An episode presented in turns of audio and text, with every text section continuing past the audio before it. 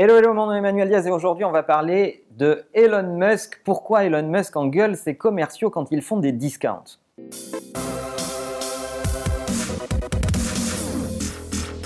Et oui, Elon Musk a envoyé une circulaire interne, plutôt un courrier d'engueulade à l'intégralité de ses commerciaux parce qu'ils pratiquaient des discounts au moment des commandes et pour vendre les produits pourquoi Elon Musk a pris euh, cette attitude Eh bien, je vais vous en parler, je vais vous expliquer pourquoi, parce que je me sens très proche de ce point de vue. L'argument principal utilisé par Elon Musk, il est simple à comprendre.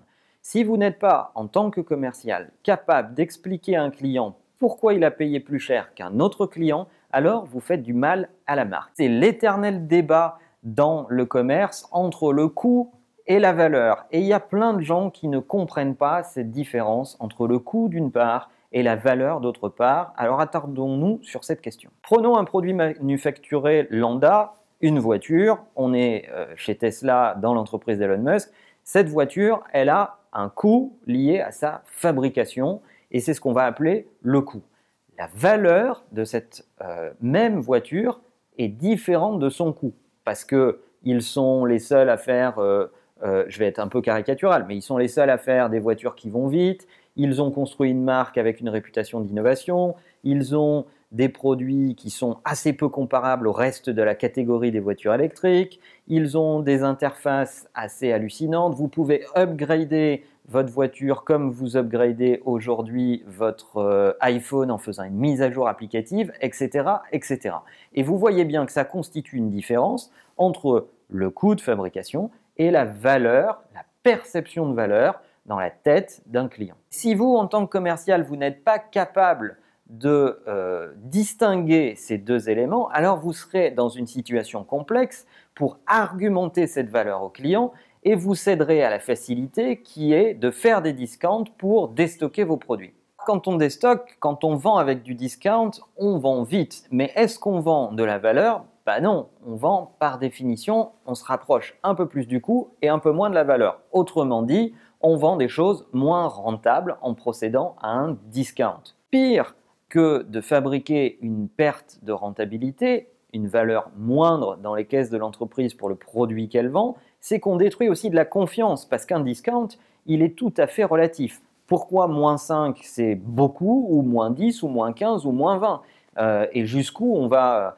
on va aller, euh, et, est-ce que c'est à la tête du client, etc., etc. Les discounts sont dans la grande majorité des cas, pas argumentés ou mal argumentés, ils deviennent donc relatifs. Et quand ils deviennent relatifs, eh bien, il y a euh, du flou entre le coût et la valeur. Et en plus, on commence à avoir un sentiment d'ambiguïté par rapport à la marque qu'on consomme parce qu'on se dit, un jour ça vaut ça, le lendemain ça vaut autre chose, ça dépend du commercial que j'ai croisé, et donc je n'ai plus confiance dans cette marque. La meilleure preuve, c'est que les marques les plus fortes, prenons au hasard Apple et Chanel, ne procèdent jamais à des discounts ou à des soldes. Elles considèrent qu'elles sont assez fortes pour justifier de la valeur de leurs produits et de leur positionnement prix. Oui, ok, certains vont dire dans les commentaires, mais il y a quand même des activations commerciales pour des opérations particulières, Noël, etc. etc.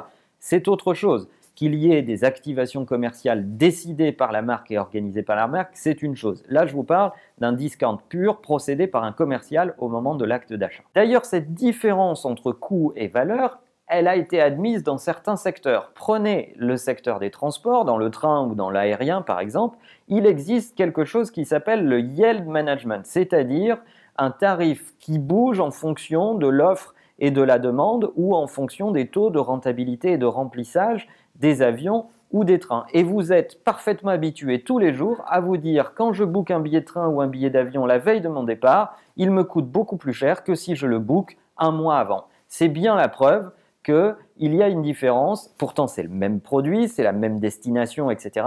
Mais il y a une différence de perception euh, entre le coût et la valeur en fonction d'un contexte donné. Euh, et ça, c'est admis à peu près par tout le monde dans ce secteur d'activité. Maintenant que vous connaissez la différence entre le coût et la valeur, il faut poser toujours les questions profondes. Qu'est-ce qui va euh, obliger un commercial à pratiquer un discount? Eh bien, souvent, le diable est dans les détails et le diable est situé dans les matrices organisationnelles des entreprises.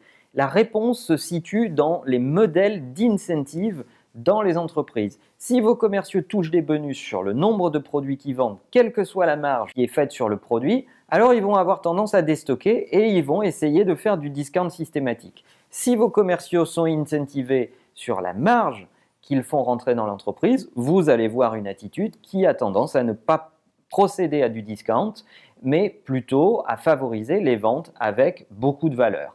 Alors il y a des systèmes évidemment euh, plus complexes, c'est pas on ou off, mais quand vous regardez le système d'incentive chez les équipes de vente, vous comprenez grandement la psychologie de l'entreprise à laquelle vous avez affaire et la puissance de sa marque. Personnellement, je suis extrêmement favorable au zéro discount.